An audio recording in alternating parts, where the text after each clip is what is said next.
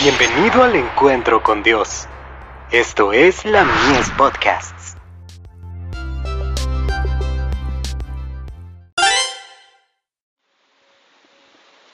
La fe por la cual vivo. El valor de vuestra influencia. Este es mi mandamiento, que os améis los unos a los otros como yo os he amado. Juan 15, verso 12. Y por ellos yo me santifico a mí mismo, para que también ellos sean santificados en verdad. Juan 17, verso 19.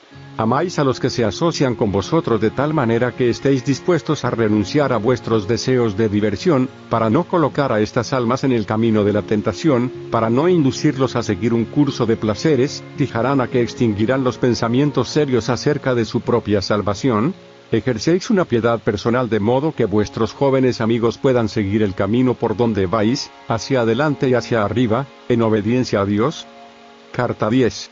1890. Dios es amor. El que mora en Dios, mora en el amor.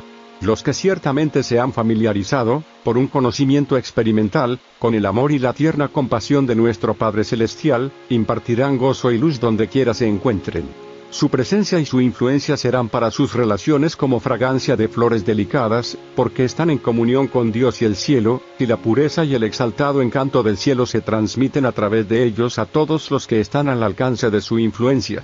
Mensajes para los jóvenes. Página 361. Podéis rodear vuestras almas de una atmósfera que será como céfiro proveniente del Edén celestial.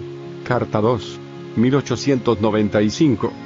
Un carácter cristiano liviano causa más daño en el mundo que el carácter de un mundano, porque los cristianos profesos desvían a otros por su profesión de representar a aquel cuyo nombre llevan. Ibid.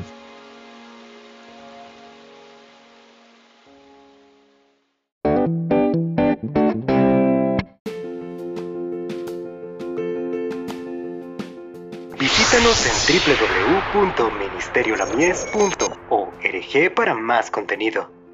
Dios te bendiga.